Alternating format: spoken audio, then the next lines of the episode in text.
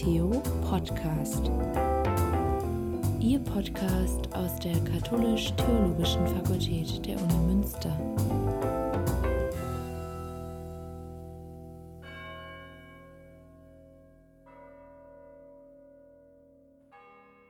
Sebastian Kiefel ist Student im Master Christentum in Kultur und Gesellschaft.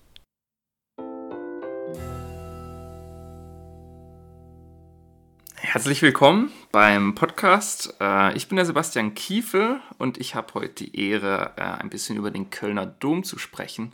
Und zwar war ich letztes, äh, im letzten Wintersemester ähm, mit einem Seminar im bzw. unterm Kölner Dom und wir haben uns auch noch andere Kirchen und Kirchenausgrabungen angeschaut.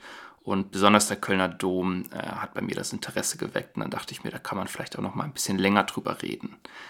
Also den Kölner Dom muss ich wahrscheinlich gar nicht groß zu sagen. Das, das ist selbst den internationalen Zuhörern auch bekannt ähm, oder eine, wahrscheinlich das bekannteste Wahrzeichen ähm, in NRW, aber wahrscheinlich auch in ganz Deutschland, wenn nicht sogar naja, auch einer der bekanntesten in ganz Europa. Das Schöne dran beim Kölner Dom ist auch, dass man gar nicht ähm, weit laufen muss, wenn man mit dem Zug ankommt. Man kommt nämlich direkt, wenn man von der Rheinbrücke aus am Bahnhof ankommt, äh, sieht man schon ähm, den Dom direkt beim, bei der Einfahrt und auch direkt schon beim Aussteigen. Im Dom gibt es eigentlich eine Menge zu sehen. Also es ist nicht nur von außen ein beachtliches Gebäude, sondern auch äh, drin lohnt sich natürlich immer der Besuch. Und wenn man mal die Chance hat mit einer Führung, lohnt es sich auch noch äh, sozusagen eine Etage tiefer zu gehen in die Ausgrabungen unter den Dom. Also zum Dom selbst, bevor ich nachher auch noch ein paar weitere ähm, Zahlen sage, ähm, es war mal das höchste Gebäude der Welt. Also hier schon mal ein ähm, Weltrekord, auch wenn das Ganze nur vier Jahre lang hielt, bevor das Washington Monument aufgebaut wurde.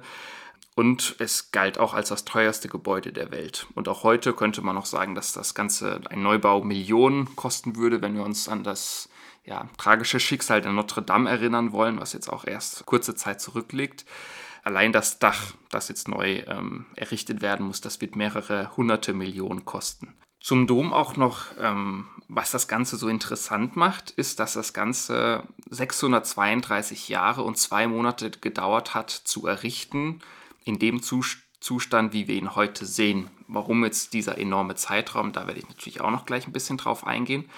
Und das heißt natürlich für die meisten Bauarbeiter und Architekten des Domes, dass die in ihrer gesamten Lebenszeit den Dom nie vollendet gesehen haben. Das heißt, hier können wir uns auch wirklich glücklich schätzen, dass wir den, ja, wir wollen, jeden Tag uns anschauen können. Zu den Ausgrabungen unter dem Dom kann man auch wirklich sagen, das ist das äh, bedeutendste kirchenarchäologische Großprojekt im Rhein-Maas-Gebiet. Und die Grabungen, ja, wie sie stattgefunden haben, die haben, haben erst angefangen ab dem 22. Oktober 1945, gerade mal ein halbes Jahr nach Kriegsende man wusste vorher schon tatsächlich, dass da unter dem Dom einige ja, interessante Ausgrabungen äh, stattfinden könnten. Allerdings wurde er natürlich immer für Gottesdienste genutzt und es gab einfach keine Erlaubnis zu sagen, ja gut, wir machen jetzt mal für zehn Jahre hier keinen Gottesdienst, wer braucht schon den Dom? Äh, nein, aber eben nach dem, ähm, nach dem Krieg. Es gab 14 Bombeneinschläge im Zweiten Weltkrieg ähm, und da musste natürlich einiges nochmal ähm, ja, wieder erneut aufgebaut werden. Und dann hat man sich eben auch gesagt, okay, dann nutzen wir jetzt diese Zeit und machen auch jetzt ähm, hier eine große Ausgrabung. Und auch hier wieder besonders interessant am Dom, das kann man vielleicht ein bisschen mit ja, dem Film Inception vergleichen, dass es hier eigentlich immer mehrere Ebenen gibt. Also wir haben unterm Dom nicht nur eine Kirche, sondern mehrere Kirchen. Und auch der Dom selbst, so wie wir ihn heute sehen, der besteht eigentlich aus, ja, könnte man sagen, mehreren Kirchen, beziehungsweise haben wir hier mehrere Bauphasen. Ähm, wie gesagt, der Zeitraum bis zur Vollendung ist ja relativ groß.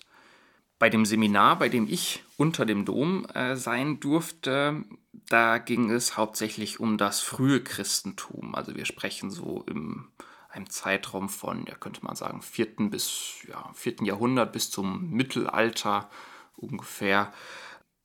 Und hier kann man eigentlich schon mal die erste Gliederung ansetzen. Und zwar sagt man, dass es vor dem Dom, wie wir ihn heute ähm, kennen, wahrscheinlich an dieser Stelle drei Kirchen gegeben hat.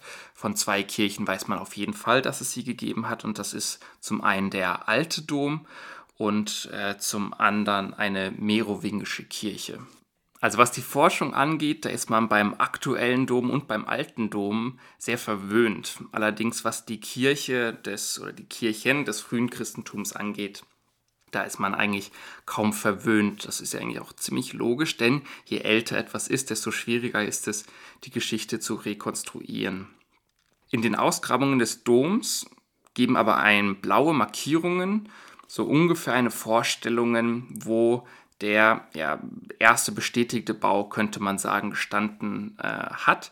Und zwar ist es ein merowingischer Bau. Doch auch vor diesem merowingischen Bau vermutet man, dass es eine erste Kirche gab. Und zwar wird diese erste Kirche auf ungefähr 313 nach Christus geschätzt. Hier gibt es nämlich die erste Erwähnung vom Kölner Bischof, dem heiligen Maternus. Und der heilige Maternus, so geht man eben davon aus, hat hier dann auch seinen ja, Bischofssitz gehabt. Es ist jetzt nicht bestätigt, dass er diese Stelle hier direkt am Nordtor gehabt äh, hat, so wie ähm, so wo, der, wo der Dom heute steht. Aber ja, es ist relativ wahrscheinlich. Interessant eben auch in diesen Ausgrabungen ist es, dass wir verschiedenste Wohnhäuser in der Umgebung haben. Und zwar da, wo der Dom steht, das war früher eigentlich ein ganz normales Wohnviertel bei den Römern. Ähm, das kann man eben auch noch sehen, weil man unten ganz normale Häuserwände äh, sehen kann von den Römern mit sogar noch der originellen Farbe dran. Und deswegen ist es auch relativ wahrscheinlich gewesen, dass auch hier diese erste Kirche gewesen war. Vielleicht war diese Kirche auch innerhalb eines Wohnhauses. Auch das war in der Zeit der ähm, Römer nichts Ungewöhnliches. Dann aber zurück wieder zu diesem merowingischen Bau. Dieser ist nämlich ja wirklich belegt. Auch hier gibt es diese, wie gesagt, schon blauen Markierungen. Ähm, und auch hier kann man ungefähr sich wenigstens ein bisschen vorstellen, wo diese ähm, Kirche gelegen haben muss. Und zwar war die ganze knapp 50 Meter lang, also auch wirklich keine kleine Kirche. Und auch heute können wir noch das Baptisterium sehen. Auch das stammt vermutlich aus der gleichen Zeit, aber ob es wirklich gleichzeitig gebaut wurde, da ist man sich nicht so sicher. Das lässt sich nicht wirklich ähm, belegen. Diese Datierung im 6. Jahrhundert, die wurde gemacht, da wir einen Ambo haben, wo man auch wirklich noch die Umrisse sehen kann, inklusive der, ja, wo man sich die Treppe ungefähr vorstellen kann. Und dieser Ambo muss ungefähr aus dem 6. Jahrhundert sein, denn direkt unter diesem Ambo haben wir ein ähm, Grab, welches allerdings nicht christlich war. Und das wird auf ungefähr 537 plus minus 10 Jahre geschätzt. Also deswegen ungefähr die Datierung im späten äh, 6. Jahrhundert, dieser merowingische Bau. Nach dieser merowingischen Kirchenanlage wurde dann der sogenannte Altdom gebaut, also das Ganze noch mal ein bisschen größer.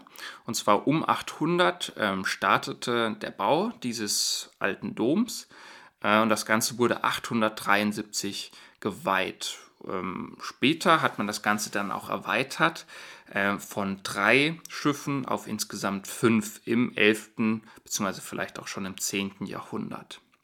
So ein fünfschiffiger Dom ist jetzt eigentlich gar kein so kleiner Dom. Trotzdem hat man sich entschieden, einen neuen Dom zu bauen. Und der Auslöser für diesen Bau des neuen Doms war die Übertragung der Gebeine der Heiligen Drei Könige von Mailand nach Köln. Das Ganze geschah im Jahr 1164. Diese Gebeine wurden nicht einfach nur so von äh, Mailand nach Köln gebracht, sondern Erzbischof Reinhard von Dassel hat diese vom Kaiser Friedrich I. als Dank für die Dienste des Erzbischofs im Italienfeldzug erhalten. Allerdings, das ist ja vielleicht das Problematische an dieser Geschichte, wurden diese Gebeine kurz zuvor nur äh, kurz zuvor von ja, diesen beiden tatsächlich geraubt, als eine Stadt äh, eingenommen wurde. Nichtsdestotrotz wurde Köln damit, und zwar wusste Erzbischof Reinhard von Dassel diese Gebeine ja wirklich buchstäblich zu vermarkten, wie es in Mailand tatsächlich noch nicht geschehen ist, und damit wurde Köln dann zu einer der bedeutendsten Pilgerorte in Europa. Damit stand dann auch fest, dass am 15. August 1248 der erste Grundstein des neuen gotischen Doms gelegt werden sollte. Das Besondere jetzt hier, warum das eben ein gotischer Dom war, das ist, hat nämlich ähm, Meister Gerhard gesagt, das war der Baumeister oder der erste Baumeister ähm, des neuen Kölner Doms. Ähm, der hat sich in Frankreich umgeschaut und ihn hat eben dabei diese neue gotische Architektur bei den französischen Kathedralen interessiert, die ja eben sehr innovativ waren zu dieser Zeit und möglichst viele Gläser und sehr viel Lichteinfall, so wie wir das eben heute auch noch in den verschiedensten Kathedralen ähm, uns ansehen können. Und wenn wir uns das Ganze statisch vorstellen, dann kann natürlich ein Dom nicht aus ein paar Stein und hauptsächlich Glas äh, bestehen, das sind keine, also mit der Technik, wie wir sie heute in Frankfurt am Main haben, da geht das Ganze natürlich. Damals hatte man die Technik aber noch nicht. Und deswegen das Besondere bei der gotischen Architektur sind nämlich eben diese ja, Skelette, könnte man sagen, die von außen diese Mauern halten. Ähm, man sagt heute tatsächlich noch, dass selbst ein ja, schwerer Orkan dem Kölner Dom nichts antun könnte und selbst ein ja, mittleres Erdbeben würde den ähm, Dom kaum etwas anhaben können. Zuerst wurde beim Kölner Dom der Domchor gebaut. Hierfür wollte man dann zuerst Teile des alten Doms abbrennen. Dieser Brand geriet jedoch außer Kontrolle was dazu führte, dass auch der Westteil des alten Domes in Brand geriet, zu Schutt ging und man den ganzen und man diesen dann wieder provisorisch erneut aufbauen musste, damit man weiterhin Gottesdienste halten konnte. 1320, also nach ungefähr 72 Jahren, war der neue Domchor vollendet und zwei Jahre später wurde dieser geweiht. Und der Dreikönigsschrein wurde vom alten Dom in den neuen Dom übertragen.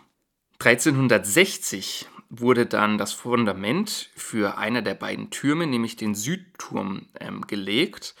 Und bis 1448 bzw. 49 erreichte dieser vermutlich eine Höhe von bereits 56 Metern, also hier schon ein Drittel der Gesamthöhe.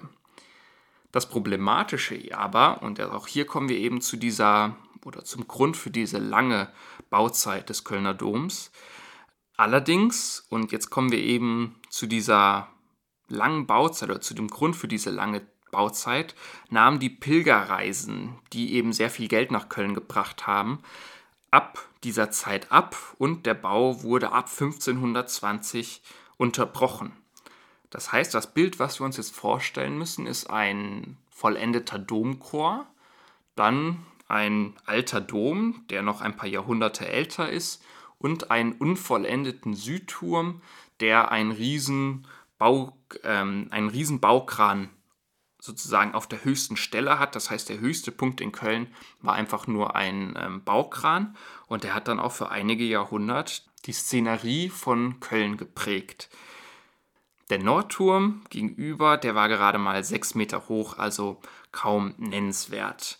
Und selbst ja, im Dom selbst fehlten noch die meisten Gewölbe und vieles war unvollendet. Das heißt, man kann tatsächlich nur von einer Ruine sprechen für ein paar Jahrhunderte.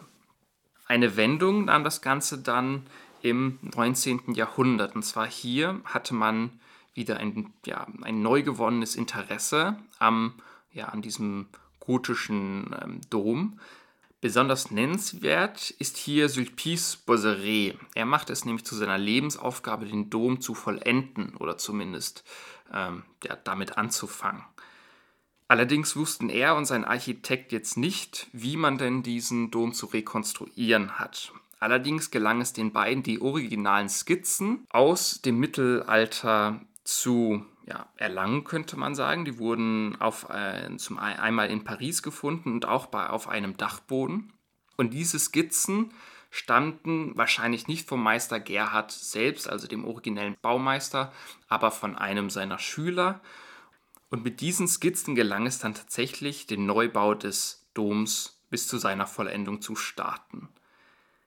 1842 wurde hierfür schließlich der Grundstein gelegt und auch König Friedrich Wilhelm IV. von Preußen war es ein Anliegen, diesen Dom jetzt zu vollenden, jetzt nicht wirklich aus sakraler Sicht, sondern um ja, den Deutschen ein neues Nationaldenkmal zu erschaffen. 1860 wurde der Eisendachstuhl errichtet und nur drei Jahre später wurde bereits der Innenraum vollendet. 17 Jahre später, also 1880, wir befinden uns jetzt hier also 632 Jahre nach der originalen Grundsteinlegung, war der Dom so, wie er damals im Mittelalter hätte geschaffen werden sollen, nun endlich auch fertig. Man hat sich auch überlegt, den Dachstuhl, so wie es schon im Mittelalter üblich gewesen wäre, aus Holz zu machen. Man hat sich dann aber nicht für das Authentische, sondern für das Sichere entschieden, was sich dann auch gelohnt hat, denn es kam zu mehreren Bränden und vor allem auch bei den Bombeneinschlägen im Zweiten Weltkrieg hat das sicherlich ja, einige Kosten und Mühen erspart. Das Endresultat, also so wie wir den Dom heute kennen mit seinen Türmen, sind ein Südturm mit 157 Metern und 22 Zentimetern und ein 4, 4 cm kleinerer Nordturm mit 157 Metern und 18 Zentimetern. Insgesamt kommt man außen auf eine Länge von 145 Metern und 86 Metern Breiten und für die 6 Millionen jährlichen Besucher, wenn man nicht gerade in einer Corona-Pandemie ist, stehen 456 Türen offen, wahrscheinlich ein paar davon auch geschlossen. Insgesamt haben wir hier 300.000 Tonnen inklusive Fundament, 10.000 Quadratmeter Fensterfläche und ein Aussichtsturm auf knapp 97 Metern Höhe. Das, was den Dom nicht nur so schwer, sondern eben auch so stabil macht, ist das Verhältnis vom Fundament zum Mauerwerk. Und zwar haben wir hier ein Verhältnis von 1 zu 1. Das ist heute eigentlich undenkbar, weil das Ganze viel zu teuer ist und natürlich ein Stück weit auch Verschwendung. Eine Zahl, die mich dann auch tatsächlich nochmal sehr überrascht hat, ist, was an einem Regentag, von dem es ja in NRW ja, nicht wenige gibt, ähm, was da alles auf den Doom, Dom buchstäblich zukommt. Und zwar an einem durchschnittlichen Regentag sammeln sich auf dem Dach bis zu 65.000 Liter Wasser. Dieses ganze Volumen wird letztendlich über 108 Speier und über 50 Kilometer Wasserleitungen ja, vom Dach, könnte man sagen, entsorgt. Also auch hier eine ganze Menge.